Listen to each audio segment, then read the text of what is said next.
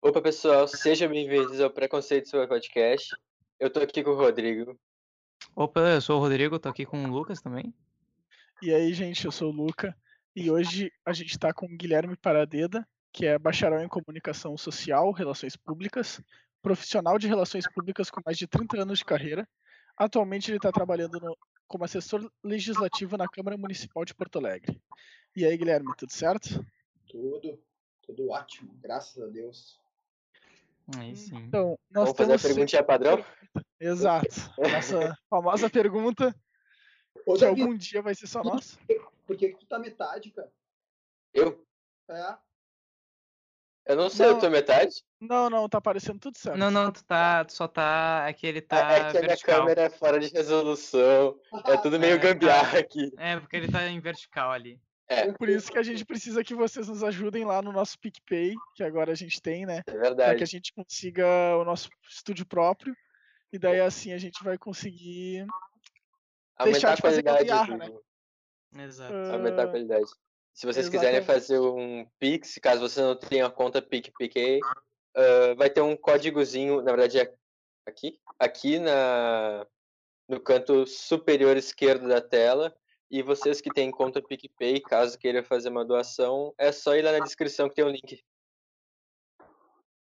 Feito, então. Vamos, vamos pra perguntinha aí depois do Merchan. Então, exatamente. Ah, a perguntinha é: o que te inspirou a seguir essa carreira? O que que, quando que, quando que foi o momento que tu chegou, olhou e falou: relações públicas, é isso. na real, não fui eu, né, cara? Na realidade, ah, eu vou, assim, resumindo, tá? Eu comecei a trabalhar na área de eventos, porque eu queria viajar o mundo, eu sou surfista. E tinha um filme nas antigas que eram os caras que, que assaltavam um banco e cada assalto em banco os caras iam para algum lugar, entendeu? Uhum. E eu, meu pai tava quebrado e eu, era surfista, queria pegar onda, conhecer o mundo e não tinha nenhum puto tostão, entendeu? Daí um dia eu tinha quebrado o braço, sou lutador de jiu-jitsu, quebrei o braço. E quebrei duas vezes. Daí na segunda vez eu fui numa festa, não bebia nada, fui numa festa que bebida era liberada, encontrei um amigo meu e ele disse, não, ah, eu não acreditei, disse pra ele, ah, eu quero fazer também, cara, vai, preciso fazer uma festa, conheço gente. Daí fiz uma festa, cara, na raça, no peito, na raça, assim, comecei a fazer festa, comecei a viajar o mundo, cada festa que eu fazia ia para algum lugar, não guardava nada de dinheiro, só queria curtir a vida. E, cara, é aquilo, né, sonho, né, eu acho que vocês estão fazendo uma coisa muito legal, que é, é realizar um sonho aí de vocês, e a gente vai atrás, e isso aí mesmo, tá aí pedindo, era o que eu fazia, pegava os convites, dizendo para as pessoas que era a melhor festa do mundo, as pessoas acreditavam, iam na festa, eu fazia o meu melhor para ser a melhor festa do mundo, e com cerveja liberada era fácil, né? Ah, sim, gurizada adora. a melhor festa do mundo, né? Tinha mulher, né? E daí quando viu, era fácil, né? Bebida, mulher, todo mundo, era rock and roll na época. Tinha umas Na bandas, cara, era muito legal, assim, cara. E daí eu quebrei um dia, quebrei assim, sobrou um centavo, gente foi para Atlântida, um mega evento, e quebramos, assim, foi a coisa mais linda, assim, chorando, todo mundo abraçado, chorando. O que tu fez, Luca? Isso, Ah, foi um horror, cara, eu juro pra vocês. Não é da época de vocês, né? Tinha o Rock Point e tinha o Ibiza na época. Eu não Ah, eu não conheço. no Réveillon, assim, Atlântida, na Avenida Central, nós fizemos, cercamos, assim, um terrenão, chamamos uma, um trio elétrico, assim, achamos que ia assombrar e, cara, era incrível, assim, os caras passavam na frente da nossa festa com bebida liberada, iam pro Ibiza, Rock Point.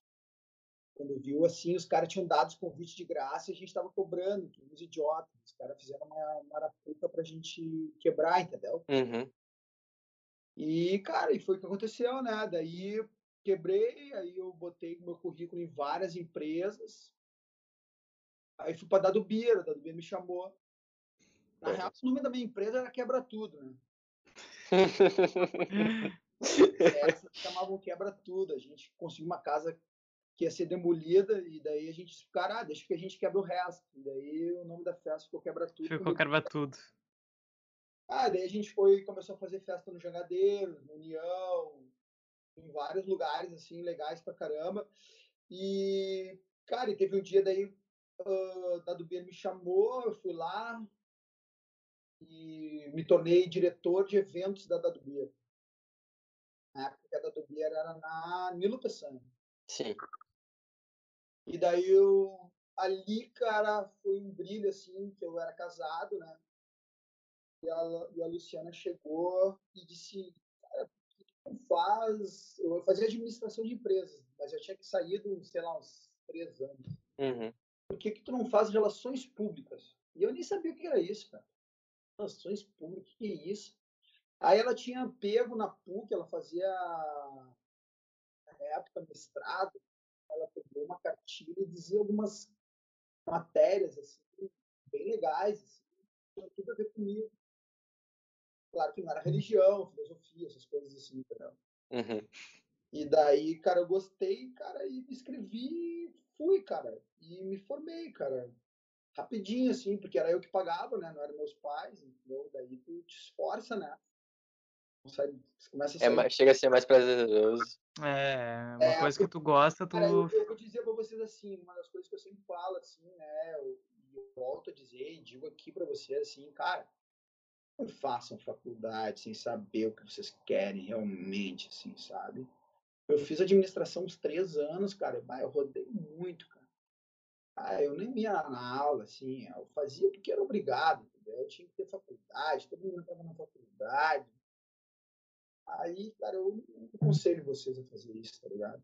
Eu aconselho vocês a experimentar, sim, cara. Fechar o mundo, experimentar, ver o que vocês gostam. Até porque a profissão de vocês nem existe ainda, né, meu? Essa é real, né? Sim. Vocês acham que vocês acham alguma coisa, vocês não sabem de nada, né, velho? Porque na real não sei, nem apareceu ainda o que vocês vão fazer. Então o que vocês estão fazendo, na minha opinião, é o mais correto, assim, ó. Easy going, fazendo entrevistas, perguntando, querendo entender, né, quebrando preconceitos, passando para a gurizada de vocês, assim, né, para a idade de vocês, assim, o que que existe, de que forma é, escutando vários profissionais. Cara, eu sou um cara muito. Primeiro, agradecer a vocês, né, por terem me convidado. Já é uma grande honra participar desse programa, porque, cara, de adolescentes, assim, já com esse intuito, com esse objetivo, já é um. Cara, já vejo, assim, vocês estão muito na frente, muito na frente, muito na frente da minha geração, entendeu? Então, fico muito feliz, assim. E foi aí que eu comecei, cara, realmente a estudar relações públicas. E, cara, era muito engraçado, porque as pessoas, assim, eu já trabalhando, né, e estudando, né, e daí tinham matérias que eu utilizava no meu trabalho, tinham matérias e do meu trabalho eu utilizava nelas, né, Uhum. Porque porque se encaixavam, assim, cara. Então eu, eu consegui dividir a faculdade muito bem com o meu emprego, sabe? E isso foi Sim. bem legal, assim, cara, porque eu pagava minha faculdade com o meu emprego e utilizava a faculdade para agregar no meu emprego. Era um. Era um Um ciclo, assim. complementa o outro. É, era um ciclo. Tu pegava o dinheiro com o trabalho, daí o, o dinheiro do trabalho ia pra faculdade, que tu, conse- consequentemente, iria ganhar mais dinheiro no tra- trabalho com o embasamento na faculdade. Por isso que eu falo para vocês, assim, sabe? A faculdade tem que ser um complemento, né, cara? Ela não pode ser um peso, né? Tipo, ah, vou me formar e tá legal, tô empregado, uhul. Sim. Não, né? Ah, eu tive um primo também que é a mesma coisa, assim, ele entrou na faculdade quando ele conseguiu um emprego, entendeu? Sim. Utilizou da Sim. faculdade pro emprego dele. Isso que eu acho que é legal, sabe? O estudo tem que ser um complemento do teu trabalho. E não uma necessidade, já tem que estudar, porque, pô, se eu não estudar, eu sou uma anta. Pelo contrário, cara. O que vocês estão fazendo agora aí, vocês estão estudando para isso aí.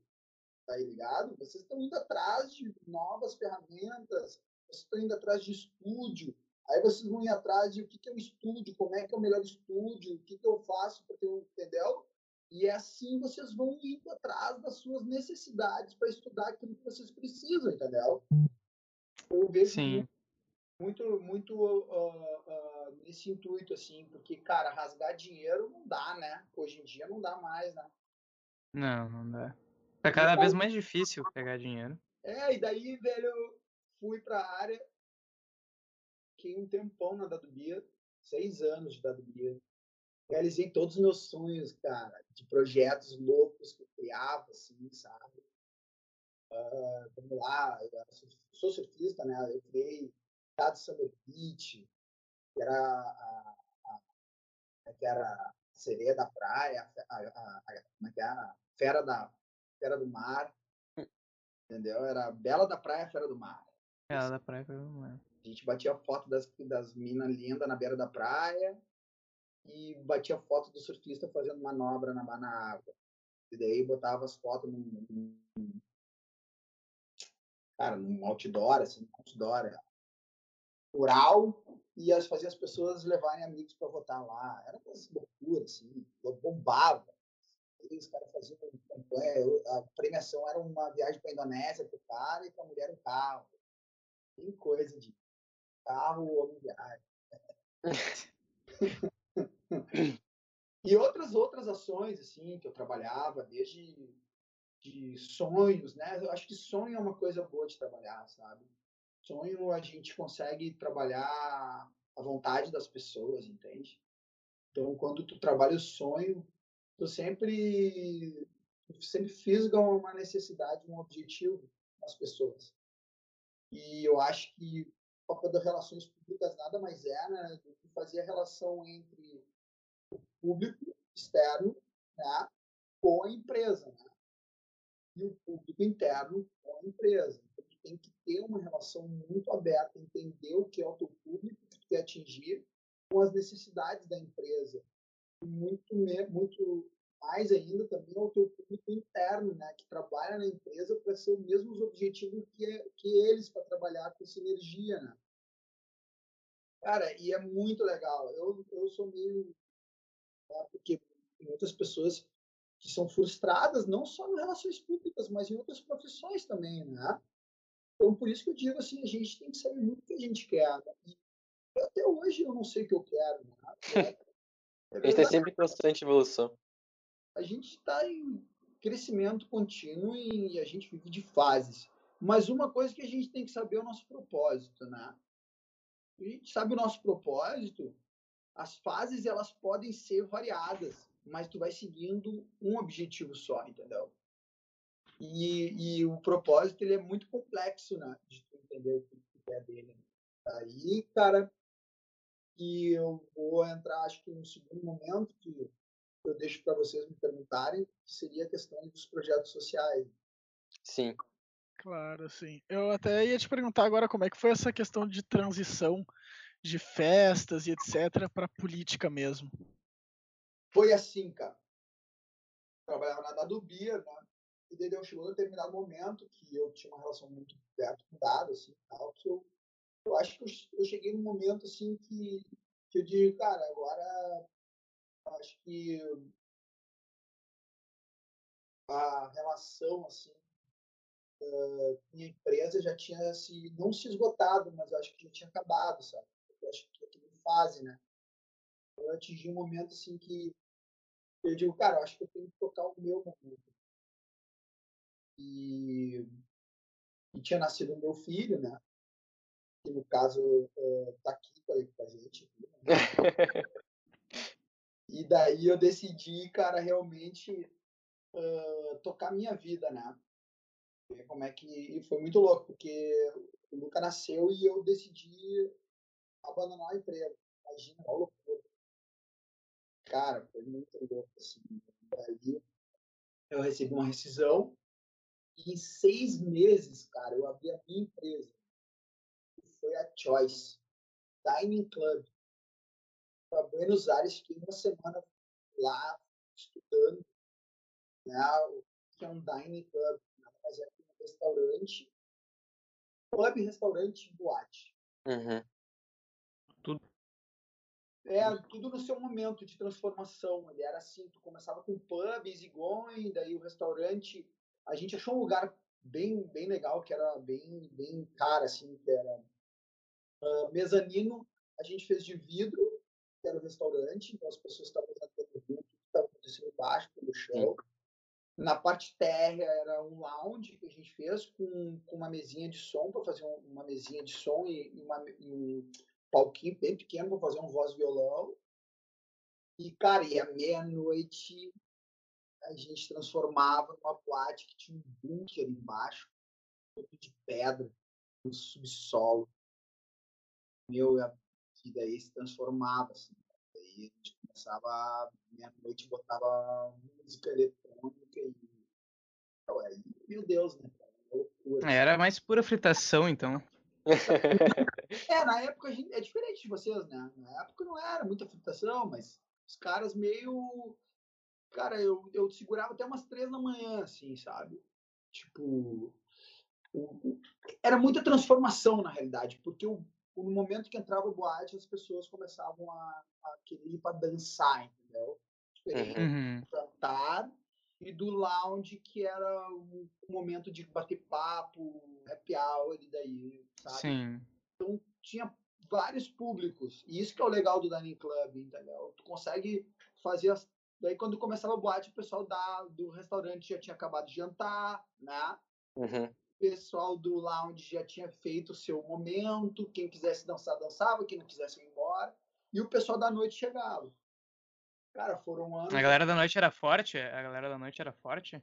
Cara, bem forte, né, velho? Eu mesmo era, uma, era muito louco, né? Porque eu não, não. Eu praticava Gil, né? Então, assim, eu não bebia, né? Eu não usava drogas, né, cara? E daí as pessoas ficaram tipo um ET, né, velho? Completamente. Totalmente deslocado. Só que, cara, tinha uma coisa, né, cara? Ele era meu ganha-pão, entendeu, velho? Porque eu tinha filho pra sustentar, eu tinha que me sustentar e tinha que pagar as contas, velho, porque vai abrir um negócio. Entendeu? Então os caras ficavam assim, meu, chegavam a mim, ah, meu, Sim. tu não bebe, tu não usa drogas e tu, tu não pega ninguém, velho. Qualquer Tu faz o que da vida ainda? que é. É, tu... Mas, cara, era business, entendeu, cara? Então, Uhum. as coisas que a gente tem que ter em mente, cara. Né, cara? Não Tem que manter. Tem que manter ali na sua areazinha. É, cara, porque a noite ela é traiçoeira, né, velho? Vem de tudo, tudo que tu pode encontrar na vida, tu encontra, né, meu? E, cara, se souber levar, tu consegue, cara, se divertir, cara, como eu me divertia, sabe, sem se, se perder. Muitas pessoas se perderam, né? Eu vi várias. assim. Não precisa, não precisa dessas coisas pra se divertir em si. Eu né? salvei vários, vou te dar bem a real, né, cara? Porque muitas É. pessoas me tinham como um, tipo assim, bah, meu, praticador, praticava Gil, fazia kite, né? Eu dava aula de Sim. kite na época, porque tinha que pagar as contas também. Então as pessoas, bah, meu, tu bah, pratica kite, bah, os caras na noite, assim, meu, fritado, e olhavam pra mim assim, bah, meu, porra. E eu Eu dizia pros caras, exemplo, pô, né? fechar, tipo, vai embora. Quando, cara, eu tinha um, um sistema que era assim, ó, tu ficava vendo, tá ligado? Consumo, né? Quem tava consumindo Uhum. quando o consumo baixava, eu automaticamente já preparava o DJ para começar a trocar de som, começava a ligar as luzes, né? E começava, tipo, estamos fechando, entendeu? Uhum. Sim. Tipo assim, eu não ficava mantendo assim, bah, eu. porque Senão é muito mais gasto do que horas, ganho. Sete horas. Muito mais gasto do que eu. entendeu? E foi legal assim, cara, porque eu, eu fiz o planejamento, no plano de negócio que eu fiz, eu disse, cara, vai ser um ano e meio de negócio. Foram dois anos. E nesse meio inteirinho, cara, eu fui pro, eu digo, cara, eu tenho que, que ver outro negócio. E um amigo meu convidou para eu trabalhar na parte da política. Eu não entendia nada disso, cara. Política pra mim é uma coisa barca louca, que eu fazia, cara. E- É outra área, era outra uma coisa nova pra ti, né? Era um bagulho. Mas bem, cara, fui para a área da política que era na Secretaria de Direitos Humanos e Segurança Pública. E lá, cara, eu comecei a entender um pouquinho o que que é direitos humanos, o que que era segurança pública. E daí a gente foi para a FASC, cara. Fundação de Assistência Social e Cidadania. Aí eu deixei de ser um, uma pessoa e me tornei um ser humano. A gente, eu fui articulador regional da região leste de Porto Alegre, tá? Uhum. Essa região leste de Porto Alegre? Uh, diz um bairro que é melhor. Tá, vamos lá. Sei lá, Bom Jesus, uh, Tá, Bom sei. Jesus é do leste, sim. e a- que é Bom Jesus, I- Mo- IP, Laranjeiras, tá? Tô te dizendo assim, as Uhum. tá? Laranjeiras. Ah, era isso, tá? E Três Figueiras, tá? Cara, Bom Jesus. Bom Jesus é o maior índice de criminalidade do país, tá? Ali existiam os CRAS, que é Centro de Referência da Assistência Social, Uhum. que é, que é a básica, tá? Que a gente fala vulnerabilidade básica. A gente, eu vi o podcast do, do psicólogo, né? Que acho que era anterior ao meu, né? Clairton. Ah, sim, do Clairton, aham. ele atende abrigos, né, para crianças. Ele é isso é alta Sim. complexidade, tá? Aí ali, cara, eu fazia um, a, manu, eu fazia o monitoramento e avaliação de entidades conveniadas com a prefeitura de Porto Alegre que trabalham no turno inverso à escola, onde a gente tirou crianças da rua, começou a conveniar para essas crianças, em vez de ficar na rua, elas ficarem nessas entidades fazendo oficinas Uhum. em toda Porto Alegre, mas eu atendi a região leste de Porto Alegre, tá? Ali eu monitorava e avaliava 16 entidades conveniadas para ver se eles estavam fazendo depósito de crianças, se eles atendiam as crianças verdadeiramente, se eles realmente tinham oficinas atraentes, né? E realmente se eles estavam fazendo um trabalho adequado, né? qualificado, né? porque a gente paga dinheiro para essas entidades Sim, sim. atendimentos. Nesse meu monitoramento e avaliação, eu atendia 1.600 crianças, 600 adolescentes e 2.500 famílias do Bolsa Famílias. Nossa, é muita gente. É muita gente. Muita gente. Então, assim, o meu forte, tenho um entendimento do que era esse, como funcionava a área da assistência. E, cara, foi um puta desafio. Foram seis anos na Bom Jesus. Aí, a primeira coisa que eu fiz foi pegar uma gente de uma entidade que a gente fala de líder comunitário. Porque, cara, eu sou loiro, olho verde, cor branca. Eu trabalhava na comunidade, sua maioria negra, ou parda, pobre, e que, querendo ou não, existe, com certeza, né, cara, discriminação. Tanto, eu, eu sempre falo dos dois lados, então, e querendo ou não, eles me olhavam de outra forma. Eu Tu não era dali. É, tu não é daí o que tu tá fazendo aqui, veio comprar droga, entendeu? Que, que, quem, quem tu é? Uhum. E daí essa líder comunitária ah, falou que qual era o meu carro, porque eu tinha um carro, cara, não, meu carro era, um- uma, uma Dodge Ram, toda preta, parecia um, aquela preto fosco, tá, adesivado, sabe? Parecia um camburão, sabe? Então, cara, de camburão é meio, né? O cara tá de camburão É, ali na. Dodge cidade. Ram no meio do Bom Jesus é um pouco complicado. É, vá. então, Curizada pega e olha, já fala, já fica atento. Ah, a mão treme pro desmanche. era a única Dodge Ram preta, fosco, né? Que todo mundo sabia que era, então os caras já sabiam que eu era, entendeu? Então ela já avisou, né? Ah, esse carro é do Guilherme, ele tá trabalhando, na, ele tá nos ajudando, né? Ele não tá vindo aqui fazer nada se não nos ajudar. Então era mais fácil, porque meu, era- eu, eu trabalhava com, com ah, liberdade dentro da comunidade, né? Uhum. todo mundo sabia quem eu era, então assim era muito mais tranquilo, entende? E e dentro desse atendimento das 2.500 famílias do Bolsa Família, 1.600 crianças e 600 adolescentes, cara, a comunidade inteira me conhecia, tá ligado? Assim, todo mundo sabia o que eu fazia. Sim, sim. E foi um trabalho bem complexo, difícil, porque no primeiro momento, assim, tu, tu começar a entrar dentro das entidades conveniadas, explicar como é que era o trabalho que tinha que ser feito, que a qualidade tinha que mudar, que aquele trabalho não podia ser feito daquela forma. E daí Uhum. eu via uma exigência, né? Eu tinha que trabalhar. Bem, se não é dessa forma, é como? eu sou relações públicas, né? Daí eu tive que pegar um pedagogo da FASP, trazer, fazer seminários, entender fluxo, e daí começou a trabalhar a questão de mediação de conflito, né? Porque, cara, educação se trabalha com mediação, né? Não é com agressividade, né? Limites, entendeu? E, o, e daí a gente começou a fazer um trabalho muito forte dentro da área da educação, da assistência social, junto com os educadores sociais, de seminários de mediação, como é que a gente trabalha a mediação, quais são os fluxos da mediação. E daí, cara, a gente tinha que dar exemplo. No CRAS que eu trabalhava, tinham 120 crianças, cara, e o CRAS, que é o Centro de Referência de Assistência, trabalha serviço de convivência, né? O psicólogo falou sobre isso, né? O serviço de convivência. Sim, falou sim. Ele é justamente o turno inverso e a gente tem um desafio, porque é um desafio, tá? De manter crianças com suas vulnerabilidades sociais, né? Uh, uma sala de aula. Imagina. Imagina, cara, é um desafio absurdo pegar e ter crianças cheias de vulnerabilidade. Dentre delas, todas piores que tu possa imaginar. Né? Porque elas não têm banheiro, cara. Começa assim, né? Em casa não tem banheiro. Em casa não tem comida. Então elas chegam, cara, a criança chegar às seis e meia da manhã, porque elas estavam com fome, entendeu? E Chega todo, faminta já.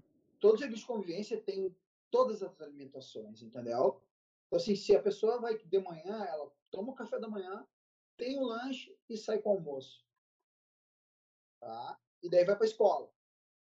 Na escola, ela tem o lanche, tem a janta. Entendeu? Uhum. Então, quando chega sexta-feira, elas piram, começam a surtar, porque elas sabem que o, o sábado e domingo vai ser. Sábado e domingo não vai ter nada, sim. Entendeu? Então, ela é, chega segunda-feira surtada, morrendo de fome, é, meu, dois milhões, entendeu? Porque a vulnerabilidade come a solta nesse momento de dois dias parado lá. Né? Uhum. em casa, vendo tudo que pode ver, né? Então, assim, eu, eu perdi mais de 120 crianças nessa brincadeira. Nossa. Pelo tráfico, tá ligado? Por ser um aviãozinho ou por outras situações. Tem várias histórias para contar. Teve uma muito boa do Luca, né? Um dia chegou em casa, assim, reclamando da vida, disse, vem cá, filho, vamos lá no centro de convivência lá, vamos ficar comigo.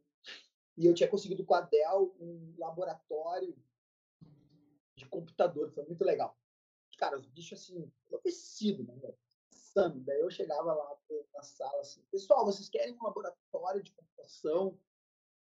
Querem computadores? Porque não tinha, né? Ah, queremos, queremos. Então, tá, mas você tem que se comportar. Não se comportavam nada, né? Quebravam tudo, arremessavam cadeira lá no. Eu não sei isso, cara. Mó várzea. Cara, era facção, entendeu? E, cara, peguei criança por criança, conheci todas as mães, um por um todo mundo, e daí todos testaram, né? Daí todo mundo começava a arremessar a cadeira porque queriam ver se eu faria com todo mundo. Aí eu criei um fluxo e era o seguinte: primeira coisa que eu fazia era chamar atenção. Segunda, eu chamava a mãe. Terceiro, eu chamava a mãe e assistente social que atendia a família, e se não atendia, começava a atender. No quarto, eu chamava o conselho tutelar com a mãe e com o assistente social. E no quinto, se houvesse agressão, eu, mandava pro DECA. Caralho. Então, cara, quando eles começaram a ver que eu comecei a fazer a coisa andar mesmo, aí nós criamos outra situação. Peguei todos os assistentes sociais, todos, até, cara, a faxineira. Botei todos na sala, juntei, tinha várias salas, né? Cada grupinho e botei dentro de uma sala. Peguei um papel pardo, gigante, botamos na mesa Tá? Aí pegamos para as crianças e dissemos assim: o que, que é certo e o que é errado. E elas escreveram no papel pardo o que era certo e o que era errado. Todas sabiam o que era certo e errado, tá? Não pode correr no corredor, não pode bater no amigo, todas, tá? Uhum. Daí nós pegamos esse papel pardo, cara, Botamos em todos os corredores. Então imagina o seguinte, o corredor era lotado de papel pardo, escrito por eles o que é certo e o que é errado. Não era eu que estava dizendo. Entendeu o que eu tô Eles estavam quebrando as coisas que eles escreveram mesmo. Aí o que aconteceu? Quando eles corriam no salão, a gente dizia assim, para, olha pro que, que é certo, o que, que é errado. Foi tu que escreveu. Então, tem que fazer. E daí, cara, a gente criou um vínculo com as crianças, porque foram elas que botaram o que era certo e o que era errado. Então, não era o adulto que estava dizendo o que era certo e o que era errado. A própria criança que dizia o que era certo. errado. E tu acaba também por fazer um, como se fosse mais uma brincadeira, né? Ao Isso. invés de fazer com que fosse obrigação, tipo assim, de chegar e falar, Nossa. Eu ia ser um amigo muito chato se nada tivesse. fazer isso. Eu ia ser o cara que tava perguntando pro papel pardo. Então, assim, cara, foi muito legal, assim, porque se tornou uma coisa. ah, ah, tu cria um vínculo, entendeu? E daí a gente começou a criar um vínculo com as famílias, aí as fami- daí foi, era muito engraçado, porque daí eu, eu chamava a família, e daí tu começa a entender a criança. Teve uma vez, cara, que o moleque, meu, o moleque olhou pra mim. Ele, eu chamei ele, botei na sala, assim, ele pra mim, assim. Posso falar palavrão aqui? Pode. Pode, pode, É pode. tranquilo. Ah, tá. Tu é um. Tu é um bosta, seu viado de merda. Aí eu olhei pra ele assim. Tu acha? Eu acho que não presta, não sei o que, bobado, bobado. Saiu me botando assim a boca, querendo que eu batesse nele, sabe? Que jamais eu faria isso. Aí eu chamei assistente social. Aí a assistente social veio. Eu mais não sei se disso, né? Fiquei traumatizado. Veio, olhou pra mim assim, Guilherme, sabe por que ele tá assim? Ou não? Que que ontem mataram o irmão dele. Aí ele começou a chorar. E hoje, Caralho. e hoje é o aniversário dele. Caralho. Aí eu peguei a criança, abracei, cara, e nós começamos todo mundo a chorar junto, tá ligado? E, cara, e daí. E daí tu começa a ver, cara, que ah, a raiva que a pessoa tem tem motivo. entende? E tu não pode julgar essa pessoa que ela tá com raiva sem tu saber o que é a raiva. E assim foi criança por criança. irmão. Um por um. Caralho, cara. cada um. Só que não foi dos 120. Foram dos 1.600. Ah, Então ali, cara, tem uma aula de vida, entende? E, cara, e hoje eu sou respeitado dentro da comunidade como ninguém. Por quê? Porque daí, cara, tem que levar aquelas coisas que tu sabe, que tu aprende na vida para dentro do teu trabalho. uhum. como é que eu vou me sair de como é que eu vou fazer o meu melhor aqui, né? Então assim, eu era relações públicas, trabalhando na área social, faixa preta de jiu-jitsu, né? Relações públicas, o que, que eu fiz, né? Foi criar relação entre as crianças e os assistentes sociais. Por quê? Porque assistente social faz atendimento à mãe, não só o atendimento, tá? O acompanhamento, que é muito mais do que um atendimento. O acompanhamento, tu acompanha aquela família para entender a vulnerabilidade dela. O atendimento é a necessidade do momento, entendeu? Sim. E daí as mães mentem, cara. Quando tu faz o atendimento da mãe, ela mente pra ti. Tá tudo ótimo. Não precisa de nada. Só precisa da passagem. Entendeu? Quando tu pega a criança, ela fala, fala tudo. Basta ela confiar em ti. Ela começa a falar tudo. Entendeu? E daí tu pegava a criança E pegava assistente social. e chamava a mãe. E daí tu acabava. Aí não tinha mais como. Não tinha escapatória. A mãe não tinha pra onde sair, entendeu? E daí a mãe viu que ela, meu, tem que andar nos trinques, meu, porque ela tem um dedo duro em casa sinistro. E se ela batesse, se ela batesse na criança, nós ia ver, entendeu? Porque quando ela ia na aula, nós via ela. E se ela, Sim. se ela batesse, a gente via, tá? Olha, olha a sinuca que ela ficava. Se ela batesse, a gente via. E se ela fizesse coisa, a criança falava. Então, cara, a gente começou a, a, a fazer um, um círculo que, se, e se ela não trouxesse, a gente fazia busca ativa. A gente ia até a casa dela. Caralho. Então a gente começou a, a fazer um círculo. Claro que não é assim nessa perfeição, porque falta pessoal. Uhum. Mas os Sim. casos mais críticos, né? A gente já sabia tudo, né? E daí o que, que eu fiz, cara? Como é que eu mantenho uma criança? Bem, daí eu tava falando da Dell, né? Daí um amigo meu ficou sabendo da minha atividade e tinha a parceria da Dell. Aí a Dell nos doa seis computadores, um educador, internet gratuita, ar-condicionado, um projetor. E daí nós começamos a conseguir um núcleo dentro da, do CRAS para atendimento a crianças e para aprender a computação. né? Uhum. Que legal, cara. Muito legal. O Luca foi lá, inclusive. Então conseguiu ficar que uns 30 minutos, porque as crianças, cara, tinham um odor muito forte, entendeu? E que esse odor eu já estava acostumado. Sim, ele não. Porque elas não tomam banho, entendeu? Elas não têm chuveiro em casa. E a gente tinha chuveiro lá, à disposição, inclusive, e roupas à disposição se elas precisassem, entendeu? Então tinha umas que fediam muito, né? Um odor muito forte, daí cara, vem, vamos tomar um banho, e elas tinham que tomar banho, e, e legal, assim, porque umas tomavam. Então, inclusive, uh, sarna, entendeu? Muito sem tomar banho. E, cara, um mundo, assim, um mundo, mundo, um mundo. E daí, tá, daí a gente, o professor de jiu-jitsu e tal, aí eu decidi, cara, ir fazer aulas de jiu-jitsu, né? De gratuito Uhum. Daí a gente criou um núcleo chamado uh, Projeto Paz, Projeto Arte Suave.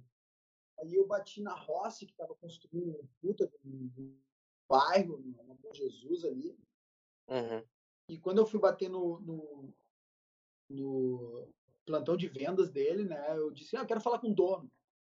Fiquei bem louco lá, porque eu tava puto da cara, sabe? Vendo aqueles caras lá construindo uma puta e não ajudando em nada. Eu digo, não, não, esse cara vão ter que ajudar. Aí eu fui lá, entrei no plantão de venda, bufando, assim, a mulher, ah, o senhor gostaria de ver? Eu, não, não quero falar com o dono. Não, mas o que o senhor gostaria? Não, quero falar com o dono.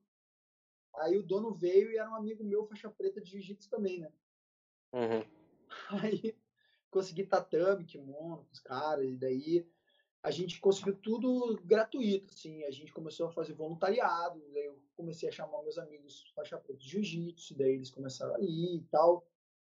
E daí a gente fez um projeto, a gente começou a sair na mídia, né? E a mídia começou a ir, querer entender o projeto. E daí a gente fazia, eu, a gente, meu irmão organizava os campeonatos de jiu-jitsu. Daí uh, a gente foi oferecer para time, eu tinha um amigo meu que trabalhava lá, o projeto dos campeonatos de jiu-jitsu, né? O gaúcho. Todas as etapas do gaúcho. Ele foi olhar o projeto e disse para mim, não, cara, eu não quero esse projeto. Eu quero aquele projeto, cara, que eu te mostrei, que saiu no, no Jornal do Comércio, que tu tá fazendo lá no meio da Bom Jesus. Eu quero fazer esse projeto. Foi muito engraçado, né? Porque a gente conseguiu fazer o projeto a gente conseguiu fazer os campeonatos, a gente conseguiu fazer tudo com a grana que a gente conseguiu através da lei de incentivo ao esporte. Então, a gente ficou três anos fazendo esse projeto, incentivado, e até hoje o projeto funciona, só que todo voluntariado. Então, assim, cara, uh, muito querer fazer, sabe? Com propósito, entendeu? Que eu falo pra você. Muita vontade, muita vontade. É, cara, a gente tem que ter propósito na vida. E a área da assistência social, ela, cara, ela, ela te pega, assim, cara. É um bichinho que, que nem o psicólogo falou ali, cara. Ela entra assim, cara, quando ela te pega, não sai mais. Não te larga mais. Não sai mais, velho. E é muito, cara, contagiante. Eu até hoje, mesmo não trabalhando na FASC, eu tô sempre envolvido. O Lucas sabe melhor do que qualquer um, né, filho? Tô sempre envolvido no meio do, das comunidades, tanto da Cruzeiro quanto da Bom Jesus, com, com entidades conveniadas com a prefeitura, sempre, cara, sempre criando um vínculo e ajudando e fazendo. ah, de tudo um pouco, né? A gente tem que se doar, pessoal. Sim. É, a gente vive em dois mundos, tá?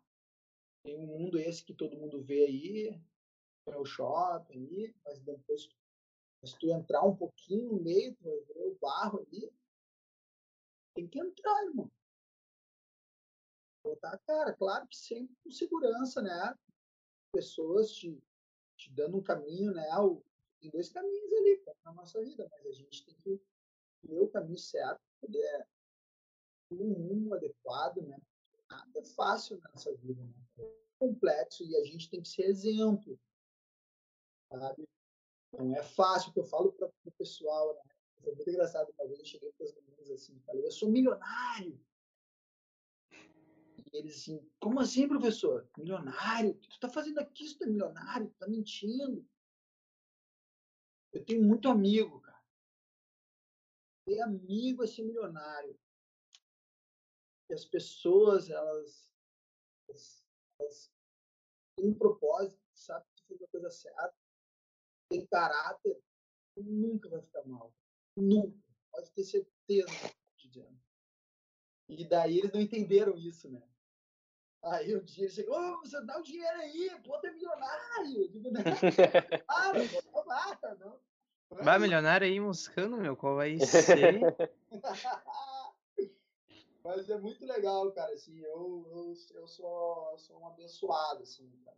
E aí me chamaram, né, da, da Bom Jesus, porque a gente plantou o SUAS, que é o Sistema Único da Assistência. Aham, sim, o SUS. Alegre. Não é o SUS, tá? O SUS é da saúde. É o SUAS. Ah, SUAS. Tá? Que é o Sistema Único da Assistência Social. Assistência uhum. Social, correto. A gente tinha um prazo para implantar e a gente implantou em Porto Alegre. Só que a gente, como meu, a minha região foi a primeira a ser implantado, aí eu fui para a sede. Uhum. Eu fui convidado a ser coordenador de todas as, as, as classes, né? desde a alta complexidade, média complexidade e a complexidade básica. Né? Uhum. E daí envolvia um mundo pessoal, um mundo é bem grande. Tanto é que o Luca foi no albergue municipal comigo, eu mostrei, ele era um piá, eu apavorado, né? Porque no albergue municipal de Porto Alegre, a gente aceita drogados, entendeu? O cara pode fumar um crack na porta que ele vai entrar. Sim. Nos conveniados, uh, não é aceito drogado, entendeu? Uhum. Então, cara, daí o que acontece? As pessoas preferem ficar na rua se drogando do que do que entrar no albergue que tu vai tomar e... um... sim tu vai ter alimento que tu vai ter dignidade né vamos lá dignidade né e existe combis da prefeitura que vão atrás dessas pessoas na rua para levar ela para os albergues da noite por isso que eu sou um pouco contra não sou contra tá eu não sou contra mas é, eu não eu não sou a favor também essas pessoas que dão comida para as pessoas na rua. E quando tu dá essa comida, tu faz com que o drogado fique na rua. Né? Sim. Que ele não procure uma ajuda que existe, entendeu? Porque a Kombi passa para pegar eles. Isso aí é fato, pessoal. Eu não estou aqui mentindo ou falando besteira. Não, não. Falando uma realidade, entendeu? Sim, te, te, teve uma situação aqui com, com uma vizinha do prédio que ela que tem aqui perto no, no Bonfim, aqui na rua do Marista, tem uma galera que fica ali debaixo da, da passarela e num triangulinho que tem, né, para separar as faixas para tu entrar na Barros. E os caras eles armaram umas barracas ali no, triangulinho. E uma das minhas vizinhas foi lá e foi dar comida. Os caras, tipo, não deu muito, assim. Tipo, acho que ela deu depois, assim, da hora do almoço. Era lá sete da noite, os caras começaram a bater em todos os apartamentos querendo comida, porque eles, ach, eles acham que uma vez que tu dá, tu tem que dar sempre. Só que, tipo, existe os lugares certos para tu sempre ter comida, mas eles preferem não, ficar na rua. Para vocês entenderem, tá? Quando é, é, um fato, tá? Quando a pessoa vai para esse local, tem profissionais tá, adequadas para fazer esse atendimento, nesse local, o que, que tem além do que eu estou dizendo para vocês, tá? De banho, de alimento, de roupa, cama, de dignidade. Tem um cadastro que é feito. Tá? Uhum. Esse cadastro faz com que a pessoa, se ela não tem identidade, eles façam a identidade dessa pessoa. Ah, Se ele quiser buscar emprego, eles levam a pessoa para um lugar para emprego. Sabe essas casas que são feitas populares? Uhum. Existe uhum. Lista onde essas pessoas cadastradas elas ganham inclusive essas casas. Eu não estou falando aqui besteira. Sim, sim. coisas que existem e são assim que funcionam. Mas tudo é através de cadastro, entendeu? Que a gente Sim. chama de cadastro único, tá? Que é de onde sai o Bolsa Família, entendeu? de onde sai todas essas, essas ah, digamos assim, ah, programas vêm do governo federal, porque não, assim, mais outra ação. Quanto maior o número de cadastro, tá? maior o número de Bolsa Família que vai para aquela região, Sim. entendeu? É assim que funciona do governo federal. E essa Bolsa Família, não estão achando que o cara fica rico, não, tá? Porque é uma micharia. Sim, é. Não É, é, não é grande pouco. coisa. É 150 bem pouco. pila. Chega no máximo a 200, se o cara tiver cinco filhos. Tá? Só que o que, que faz esse 200 pila? A criança é obrigada a ir para a escola, ela tem que ter presença na escola, Uhum. ela tem que ter presença no turno inverso da escola. A mãe é obrigada a levar essas crianças uh, no médico para vacinação e daí por diante. Sim. Tudo por 200 pila. Entendeu o que eu tô falando para vocês? Claro que 200 pila vale muito. também porque porque ganha alimentação, né? Principalmente por causa da alimentação, basicamente alimentação. É isso que vocês têm que entender hoje como é que funciona. Claro. É, Acho que, se eu não me engano, tem um desses albergues aqui na Ipiranga. Tem. Ali na. Bem na esquina com a Zenha. Aham. E se eu não me engano, lá tem até uma creche para deixar os filhos. Uhum. Cara, a prefeitura tem mais de 450 conveniados, tá? Todas as complexidades. Tem de tudo que tu possa imaginar. Porto Alegre é a capital, uma das capitais mais completas, assim. Por isso que vem muitos moradores de rua de outros municípios menores. Então, Uhum. aliás, vem de Kombi, né? Vem de Kombi. Os caras trazem de Kombi. De micro... Eles pegam os moradores de rua desses locais e trazem para Porto Alegre. Esse negócio do Bolsa Família que tu estava falando é muito legal essa parte de ter que levar na escola, porque além da alimentação que tu recebe na escola, também tem aquela coisa que tu falou do abuso físico, né, da criança. Sim! Que daí já entra toda a questão dela entrar no sistema e daí já entra o projeto que tu tinha feito com as assistentes sociais na escola, É, daí já. todo toda a parte de reconhecimento. escola é onde vê tudo. O turno inverso é a escola onde vê tudo.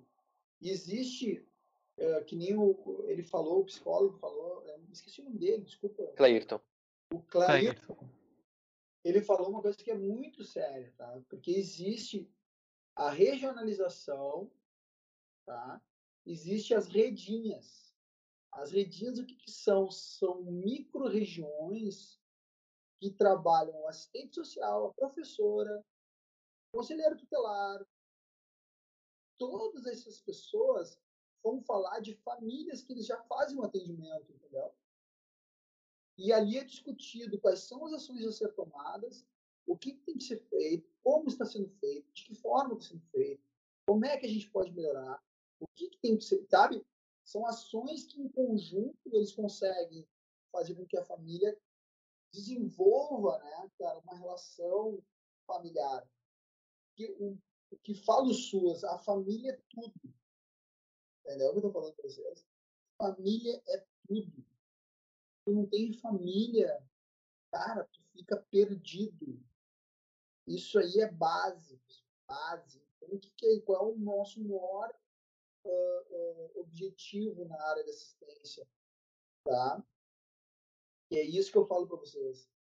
É fazer com que haja um fortalecimento de vínculos familiares. Esse é o maior objetivo.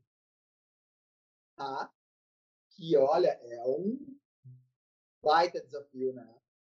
Que pessoas tá? com pouco, Sim.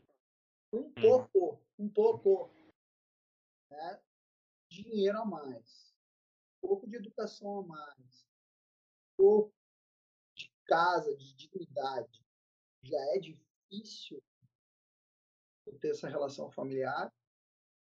Não imagina pessoas que têm casas caindo, famílias completamente em drogadição ou no tráfico ou correndo risco de vida. É uma complexidade muito grande, sabe? São sobreviventes, na realidade. É, eles basicamente sobrevivem naquela condição. Ali não é É, vida. exato. Exatamente. Tu imagina eu chegando lá, cara que veio lá da, da Dado Beer, só classe A, classe B, Hum. né? Trabalhando com noite, Uhum. daqui a pouco cai numa realidade de comunidade, numa realidade de classe C, D e E, com, com a vulnerabilidade social altíssima e trabalhando sempre sorrindo, cara. Sempre levantando a autoestima das pessoas. Sempre dizendo às pessoas, cara, vamos lá, vamos embora, bom, a gente não pode desistir. Sempre vamos uh, trabalhando sonhos, né? Porque daí tinha assim, como é que o desafio das assistentes sociais qual era, né? Como é que eu trago as pessoas para virem para cá, né? Para fazer grupo, para discutir, para falar. Eu sempre dizia assim, cara, qual é o sonho dessas pessoas? Não é? Eu posso sonhar em Panané, ir para Maldivas, ou, levar meu filho para Abu Dhabi, ou sei lá, pensando alto, né? Tem só seu limite, porque não sei, mas sonho não tem limite, mas cada um né, pensa de uma forma. Eu disse assim, cara, começa a pensar no que essas pessoas podem ir para o cinema. A pessoa que tiver o maior número de presença vai no cinema. Porque elas, tinham uma verba mínima, mas uma verba para trabalhar ações rurais em outras famílias que estavam em vulnerabilidade social. E, e, a gente tem parceiros, sabe? Que pode bater no cinema para a área da assistência, da vulnerabilidade, e dizer, ah, eu gostaria de levar. Ah, eles são parceiros, entendeu? Eles são parceiros. Eles são muito parceiros. A, a iniciativa privada ela é muito parceira da área de assistência, muito parceira. Eu consegui muitas coisas com a iniciativa privada. Consegui emprego no Zafra, consegui, cara, uh, uh, com a Opus, consegui, cara, você não tem noção. Eu levava as idosas, velho, para várias peças de teatro, assim, cara, que nunca cara, nunca, nunca, nunca, nunca. Pensa em nunca. Ingresso caríssimo, assim, eu botava elas, cara, de Kombi, elas ficavam todas felizes, assim, para assistir peças de teatro, assim, me abraçavam, vai, não existe, vai, não sei o quê. Eu, que isso, cara? Porque são parceiros, entendeu, cara? E é nisso que a gente tem que se balizar. A gente tem que, e é isso meu papel como relações públicas, entendeu? É fazer esse vínculo entre a iniciativa privada, governo, sociedade civil, sociedade civil organizada. É, é, é isso, cara, é isso. Se tu conseguir fazer essa relação, não precisa de dinheiro. Tu consegue fazer mover o mundo sem dinheiro. Porque o objetivo é o mesmo de todo mundo.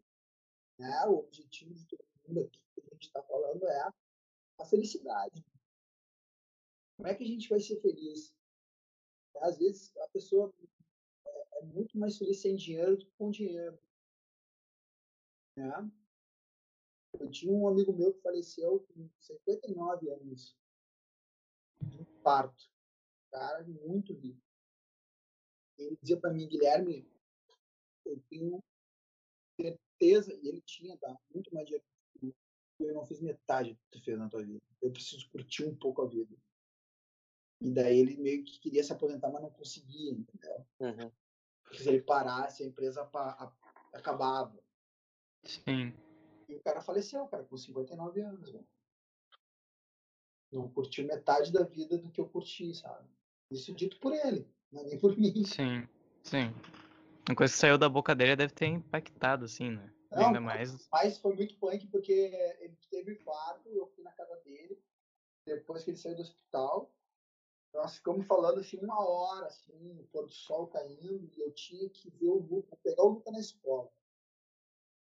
Te lembra disso, né, filho?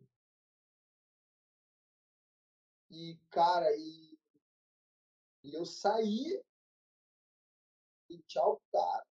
A gente chorou junto, se abraçou junto, coisa boa, sobreviveu. Eu peguei o Luca no caminho para casa, a filha dele me ligou dizendo que o pai dele tinha morrido. Dela. Puta merda, cara. Sim, me lembro. Te lembra? Aham. Punk, meu. Eu chorei no enterro do cara mais que no enterro da minha mãe. Caralho, velho. Eu nem conheci o cara, eu chorei também. Puta merda, velho. Nossa senhora. É, meu, pra tu ver como a vida é rápida, como a gente tem que curtir a vida, como a gente tem que fazer as coisas que a gente quer, como a gente tem que aproveitar a vida ah, com as coisas simples, né? Eu sempre falo, cara, eu posso quebrar, eu posso ficar sem nada, tá? Mas sem meu skate eu não fico. O skate leva embaixo do braço sempre. Cara, teve uma muito engraçada, né, cara? Eu pelado, cara, sem dinheiro, cara, carro cheio de multa, meu irmão, cheio de multa, cara. Não tinha pago IPVA, aquela coisa tragédia, né, meu? Estacionei na frente da casa lá do. Na Félix, é Félix, filho? Não, não é Félix, é. Doutor Barcelos. Aham, doutor Barcelos. E não podia, cara, tipo, eu tinha que tirar o carro às 8 da manhã. Era 8 e 5, cara, tinha três azulzinhos na frente do carro. E eu dizia, cara, não leva o bicho, não leva, não leva, pelo amor de Deus, aí se tu tirar o carro daqui agora. Não, eu, ah, eu tô vendo, né, meu? Tu não pagou IPVA, tu tá cheio de multa. Vai, meu, eu sinto dizer daqui, o carro vai direto pro depósito lá, e tu vai ter que pagar tudo isso aí pra tirar. Eu olhei pros caras assim, abri o porta-mala. Tá leve esse carro, mas o meu skate vocês não vão levar.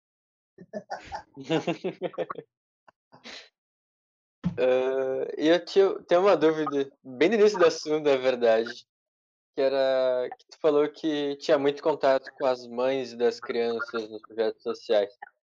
E não acontecia de elas ficarem meio irritadas com isso, de tipo, elas sabem que a criança vai falar tudo, então elas ficavam tipo, porra, esse cara tá fudendo com a minha vida.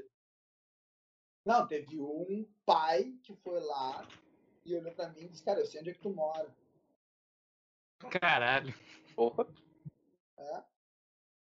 Eu sei onde é que tu mora. Só, só mandou essa. E eu olhei pra ele assim, cara, e eu sei onde é que tu mora e eu tô com teus filhos.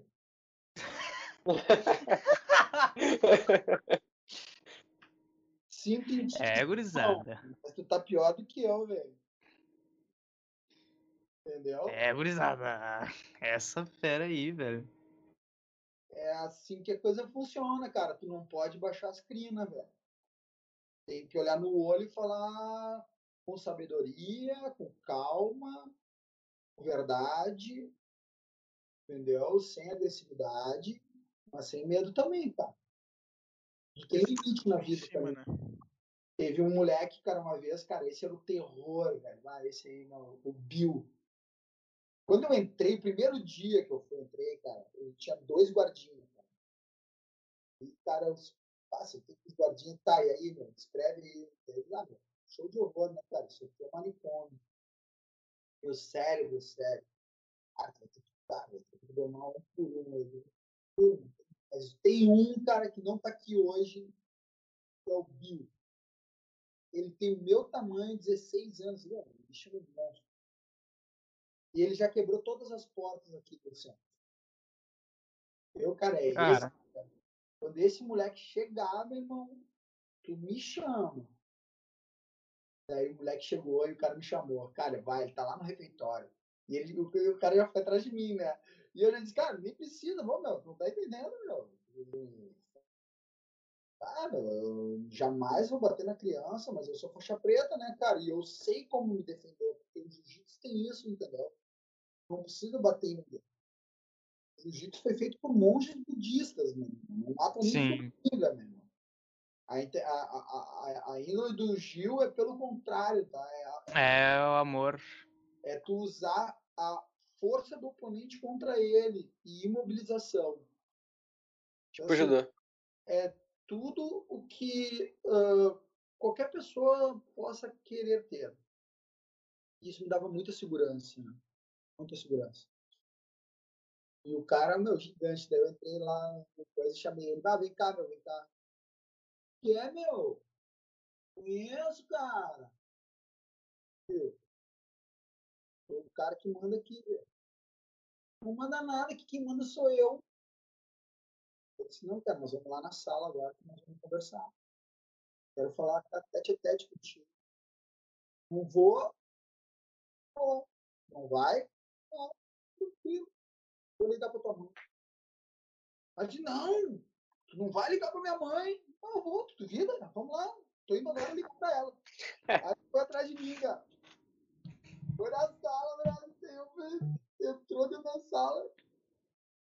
Pegou, eu peguei o fone, chamei a assistente social, me dá o telefone da mãe do Bill aqui. Daí ela disse, "Mas não, tu não pode ligar pra ela, não, tu não pode. Daí eu descobri, cara, que a mãe, na comunidade, é a lei, cara. É a lei acima de tudo, velho. Toda criança que me apontava, eu chamava a mãe. Chamava a mãe, não tô nem aí, chamava a mãe. O dia não tivesse, eu chamava a mãe, não tava nem aí, pode vir, tu vai vir, mãe, mãe, mãe. Falei com todas, mãe. Mas daí ele deu uma catarrada na mesa, né, cara? Perdão, assim, então eu não esqueço. Aí eu olhei aquilo, deixei, né, cara? Deixei. Não problema, mano. Tua mãe tá chegando aí, cara. Eu não sei, cara. Se fosse tu limpava isso aí. Eu não vou limpar. Não, porque a mãe não vem. Ó, ó, a assistente social tá chamando ela. Ela tá chegando aí, cara. Ela vai vir, patrão, ela vai vir. Cara, eu juro pra vocês, juro. Quando ele viu que a mãe entrou pelo portão, ele pegou o casaco dele, limpou o catarro, sentou e baixou a cabeça. Caralho. Mãe Chegou a mãe, chegou a mãe. Que é que tu fez? Eu, calma. Não, porque tu vai tomar um pau chegando em casa, vou te dar de porrete. Eu, mãe, não é isso que eu quero, eu quero só te conhecer. Aí ele não fez nada. Não, não fez nada. Só quero te conhecer. Aí ele começou a ver que eu era amigo dele, entendeu? Tu não tava ali pra, pra descabelar o cara, não ia estar ali pra Não, simplesmente. cara, eu tava testando, cara. E a vida é teste, mano. Tem que testar, entendeu? E daí foi. E, cara, e foram assim seis anos, cara. Que da... Tem muita história pra falar pra vocês, assim. Que é... Mas desse caso, ah, eu consegui. ah, ah, eu consegui trazer ele pra mim. Teve um dia que ele me chamou, cara, e disse assim: professor, eu preciso falar contigo. O quê? Eu preciso, preciso sair daqui, cara. Preciso sair daqui urgente, cara. Mas por quê, meu? Cara, se eu- não me tirar daqui, eu vou morrer. Tá, mas o que que tu fez, cara? Não, bah, meu, eu vou morrer, cara. E, cara, e daí, cara, eu, eu chamei o conselho tutelar, chamei a mãe dele, e a gente botou ele num abrigo, que é onde o psicólogo O trabalha. né? psicólogo falou, sim. Só que ele não durou dois dias ali, né, cara? Não se aguentou, né, cara? Aí ele me ligou. Ô, professor, me tira daqui. Cara, Tu quer o quê, meu? Tu quer sair, mas tu não quer ficar. tirar daí, cara. Não, vai, não aguento mais ficar aqui, mano. Me tira daqui, pelo amor de Deus. Não, não vou ficar aqui, não vou, não vou. Aí eu tive que pegar a mãe, pegar o conselheiro tutelar, ir lá, tirar ele. Aí eu trouxe ele pro CRAS, daí ele pulou o muro, foi embora. Deu de dois dias ele faleceu. Caralho, puta que pariu. Então, assim, cara, é, é, essa é a vida na comunidade, entendeu? Essa é a vida. A morte, ela tá muito perto. O tráfico, ele é muito intenso. E esse meu projeto social, os caras começaram a ver que, que a criançada, ela, ela eu peguei os piores, né? Daí a criançada ia competir e voltava com medalha. Daí aqueles terrores eles se tornaram campeões. Aí a mãe, com curiosidade, queria ver o filho. Aí ela ia nos campeonatos ver o filho. Aí eu comecei a fortalecer o vínculo né, da mãe com o filho, porque o filho deixou de ser um terror começou a ser um campeão. Sim. começou a treinar, querer. Porque no treino, cara, tu tem que estar tá limpo, entendeu? Porque senão tu fede, entendeu? Aí o cara começou a trabalhar a questão de higiene. Pra querer tomar banho para ele poder treinar. Porque tu não pode entrar no tatame com o pé sujo. Sim. Então, dentro do tatame, se tornou uma escola de vida para as crianças. Elas começaram a entender o que é higiene, o que é respeito, o que é disciplina, o que é hierarquia, né? Porque tu trabalha muito em grupo, né? Tu não trabalha indivíduo, tu trabalha o grupo. Aí, por exemplo, se uma criança, são várias vezes isso que eu estou falando para vocês, assim, eu estou na aula, dando aula, e eles começam de galinhagem. Né? Ele dizia, meu, galinhagem? Não, não, como assim galinhagem? Galinhagem, que nós estamos falando de disciplina, que isso aqui é tatame. Em primeiro lugar, tatame, ter respeito ao tatame. Depois respeito à faixa preta. Depois os outros todos graduados. Vocês são os últimos da fila. Entenderam? Ah, porque não sei o quê. Não entenderam? Todo mundo fica pé. Aí eles faziam ficar a perna. Aí se não fizesse direito, repete. Aí fazer direito. Aí quem não fizesse direito, ele mandava, quem fizesse direito, mandava sentar. Quem não fizesse direito, mandava fazer. E ficar fazendo. Ah, ficava fazendo. Aí, cara, aí eu, eu, eu vi o limite nela, tudo tem limite, né? A gente sabe o limite. Aí chegava um determinado momento em que ele desafiava a gente. Sim. Não vou fazer mais. Tu não manda em mim. Eu disse, cara, eu não mando em ti. Aliás, tu faz o que tu quer. Mas aqui dentro, não sou eu. Se tu não fizer, tu não pode ficar aqui dentro. Mas eu quero que tu fique aqui dentro. Porque tu é importante para essa turma. Porque tu é uma criança que eu quero aqui dentro eu sei que tu é capaz. Aí tu começava a mexer com a criança. Né? Ele assim, eu não quero saber, cara. Não vale nada, não quero saber, meu, sai fora. Beleza. Pessoal, todo mundo levanta. Por ele ter me desrespeitado, vocês vão pagar a fila Por ele. Puta que pariu. Olhava o magrão, irmão matar o cara, né, meu? E eu. A turma inteira ia cair nele, velho. Começaram a ver o cara como inimigo, né, meu? Que porra, meu, tá louco, velho. Ah, galera, pode pagar aí, vamos lá, vamos lá.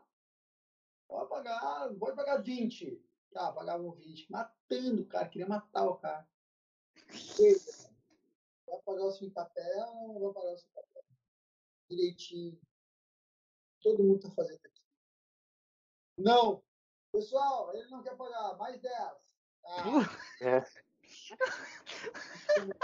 Tirar, Aí tá bom, né, irmão? Aí tá bom, aí tá aí. Acabava os 10 e olhava pra ele assim, e aí, irmão? Ah, cara, eu acho que tu é capaz, velho. Deus, cara, porra, meu! Paga essa porra logo, cara! Porra, tu quer me engatar, porra! Aí o cara. Tá bom, eu vou pagar essa merda, tá bom? Tá, mas tu. É tu que conta. Aí o cara foi lá e pagou certinho, entendeu? Todo mundo junto, né? Aí acabou os pingapé, os bichos quase mortos já, de tanto pingapé que tinha pago, né, meu? Aí, cara, eu olhei pro moleque assim, ó, oh, meu, sabe que eu gosto de ti, né, cara? Vem cá me dar um abraço, velho. Eu não. Eu sou viado pra ficar dando abraço. Puta. Eu olhei pros caras, assim, pra toda a turma, assim. Ô, cara, vocês não querem me dar um abraço? Aí toda a turma veio correndo me dar um abraço. Toda a turma. Todo mundo. Todo mundo veio me abraçar. Tá ligado? Aí, cara, eu olhei pra ele, vem cá, meu, vem cá, junto com a gente aqui, vem cá, meu, todo mundo tá se abraçando, vem cá, meu, vamos pegar essa vibração boa, vem cá, meu, tem um baita no murinho, pô. Aí ele veio e deu um abraço? Então, assim, tu entende que tu, que uh, existe diferença em mandar, tu liderar. Uhum. Ser um líder não quer dizer que tu tem que mandar. Tem um líder que tem que convencer através do grupo que aquilo que tu tá fazendo. Essa é legal. Sim. Entende? Porque a turma, a todo momento, ela estava só observando para ver o que, eu ia fazer. Eles estavam me observando. Eles estavam sabendo até onde eu vou, de que forma eu vou. E eu estava sendo para eles uma referência que transmite confiança. E daí, tudo que acontecia, eles começaram a me dizer várias e daí a gente começa a exigir no meu programa não era o melhor que ia competir era aquele que tinha o maior número de presença na escola e no programa. Então eles cara o cara que queria que estava ali treinando para competir ele ele começou tinha que ir para aula. Ele tinha que ter presença na escola senão ele não ia competir entendeu? E daí as mães, cara, vinham para mim chorando, assim, Guilherme, o que tu fez com meu filho? Indo muito bem na escola, mudou meu filho. Tipo assim, eu não mudei ninguém. o moleque se mudou porque era só uma condição. Exatamente. A gente trabalhou só um conceito que ele queria atingir. Ele queria estar tá lá, ele queria competir. Mas como é que eu vou competir? Eu vou ter que ir na escola. Na escola eu já vi, já presenciei isso que tu tá falando, inclusive até eu já treinei no Sojipa basquete, né? Um, ano. E eu também já treinei no União, tal, no Grêmio Náutico União, nos dois clubes aqui de Porto Alegre. E eu já presenciei bastante pessoas que, por exemplo, queriam participar de competição e jogavam muito bem, um dos melhores do time. Só que o treinador não deixava porque a pessoa ou foi mal na escola, ou rodou, ou a mãe chegou e mandou mensagem que o, o que ele foi mal na prova pro treinador e daí ele não podia ir competir. Várias vezes eu já vi isso acontecendo, assim. Então é bem. Isso, isso que você tá falando é bem verdade, sim, é bem presente dentro do esporte. Muito presente. É uma maneira de disciplinar. Exato. Não, teve cara... uma vez. Teve uma vez no. Desculpa interromper. Teve uma vez no. no acho que foi. Foi no, foi no basquete, ainda era sétimo ano. Aí, ia ter um campeonatinho assim no fim do ano. E daí, já no meio do ano, o professor começou a falar: Meu, vocês têm que ir bem, porque se vocês não ir bem, vocês não vão participar, vocês não vão nem ficar no banco, vocês não vão participar do torneio, vocês vão bem na escola. Aí, aí era para os anos finais, né? E daí Teve um cara que ele não foi bem e ele tava treinando pra caralho pra, pra jogar, só que ele não foi bem na, na, na escola e ele não deixou. Meu, o moleque, ele. O cara, ele desabou, velho. O cara, ele desabou, desabou, desabou, desabou. É um negócio que realmente mexe, mexe com, com a pessoa, tipo. Por pessoa uma coisa assim. assim, eu sempre falo, né, cara, uh, o cara na escola, ele não é, ele não é, ele não é, não é educado, tá? Ele está ali para aprender matéria. Tá? Sim. O esporte educa. Mas tem que estar tá a família presente. Sim. Como é que tu faz com que a família esteja presente, transformando aquele terror em campeão? Um campeão. Aí tu invoca o quê? Tu faz com que tenha interesse, né? Que aquele interesse que tu não tem, porque meu filho não tá, um demônio, não presta, meu filho é campeão, daí, daí tu começa a ver o teu filho com respeito, né? com dignidade, começa né, a ter valores, né? São coisas que são, cara, é, a vida é isso, né? Admiração, cara, é a palavra. Admiração é a palavra. A admiração ela é muito necessária, tanto no relacionamento quanto na família. O mínimo apoio é muito importante. Tenho certeza que ele tem admiração por mim. Por quê? Porque a gente faz o que a gente gosta. E a gente gosta de ver o que o outro faz. Né? Isso aí, cara, tu Claro. pode ter certeza. Se vocês um dia se casarem, que vão, espero, não importa se for com homem, com mulher, como vocês quiserem, mas tu tem que ter admiração pela pessoa. Mais do que qualquer outra coisa.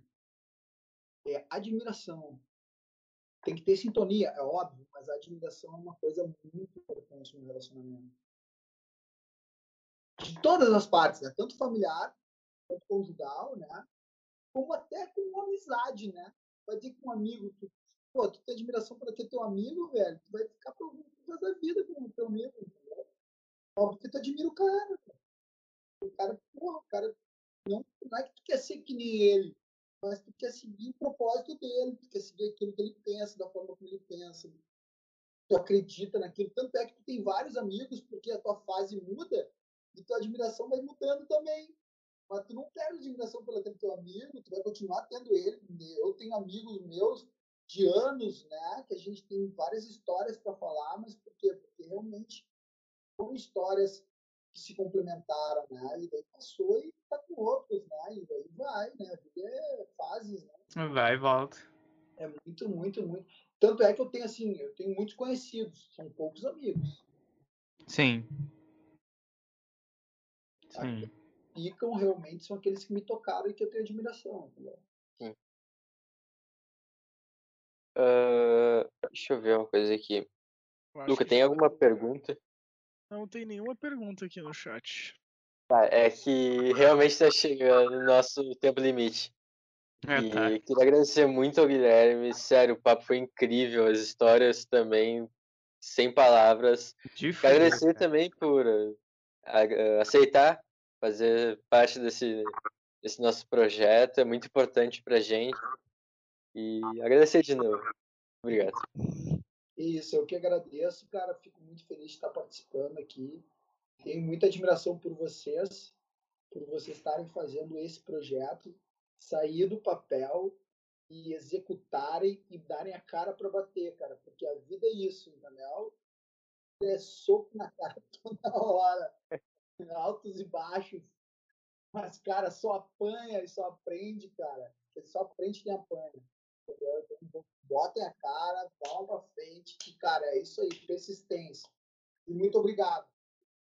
Ah, que é isso, a gente que agradece de novo aí. Uh, algum de vocês dois tem alguma indagação a fazer? Cara, aí, eu, eu amei, eu amei, eu amei muito, gostei, gostei demais, gostei demais, cara. Eu, inclusive, tava pensando em fazer algum tipo de, de luta, assim, quando eu conseguir estabilizar a coisa da pandemia, porque eu, tipo, eu sempre quis, assim, fazer.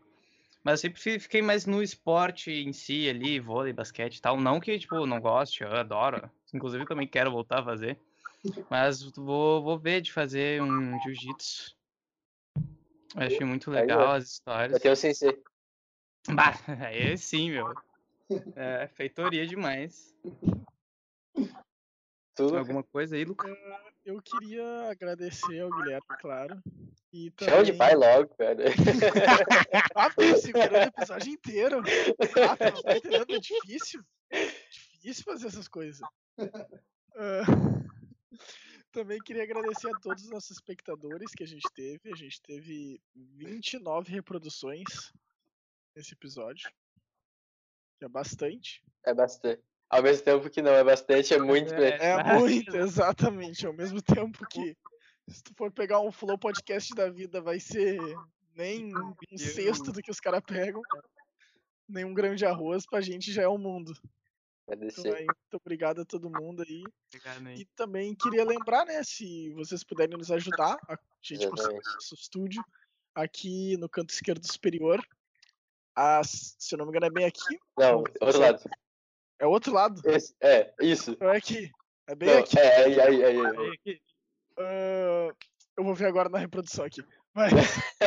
ah, eu queria dizer se vocês puderem, por favor, contribuir, nem que seja com um real, já ia ajudar Vou bastante. divulgar pra gente também. conseguir. É, meu, pode não, não dar money, mas, meu, divulga ali que, bah, É, a a gente- Exato. é, é uma Deixa- força. Deixa eu dar um toque. Que eu vou dizer assim, cara, vocês podiam me passar, ter passado o link pra passar pra vários grupos que eu tenho, entendeu? Podia ter feito Ah, isso. real, né, velho? A gente, a gente se esquece na, na hora do almoço. É, é é, que é- agora a gente vai começar a fazer com os próximos episódios isso. A gente vai começar a já deixar pronto ali pra abrir a live exatamente às 20 horas. Porque daí o que que vai acontecer? A gente consegue deixar setado no YouTube e já ter o link pronto. É, É. Pra deixar em Premiere, daí tu nem cara, precisa posso- abrir o link na hora. eu- não, eu vou fazer isso aí. Acabando aqui, vocês me encaminham, eu passo por um monte de grupo que eu tenho, que eu tenho certeza que vão querer assistir, vão ficar amarradão e vai ter vários clientes pra depois. Claro. É isso que a gente Lembrando que seguir a gente nas redes sociais, TikTok, Instagram, Twitter e outras elas estão na nossa link list que fica na descrição. Caso tu não tenha PicPay, tu pode usar o, o QR Code está no canto da tela, mas caso tu tenha, tem um link para o acesso do PicPay da, do podcast ali na descrição também.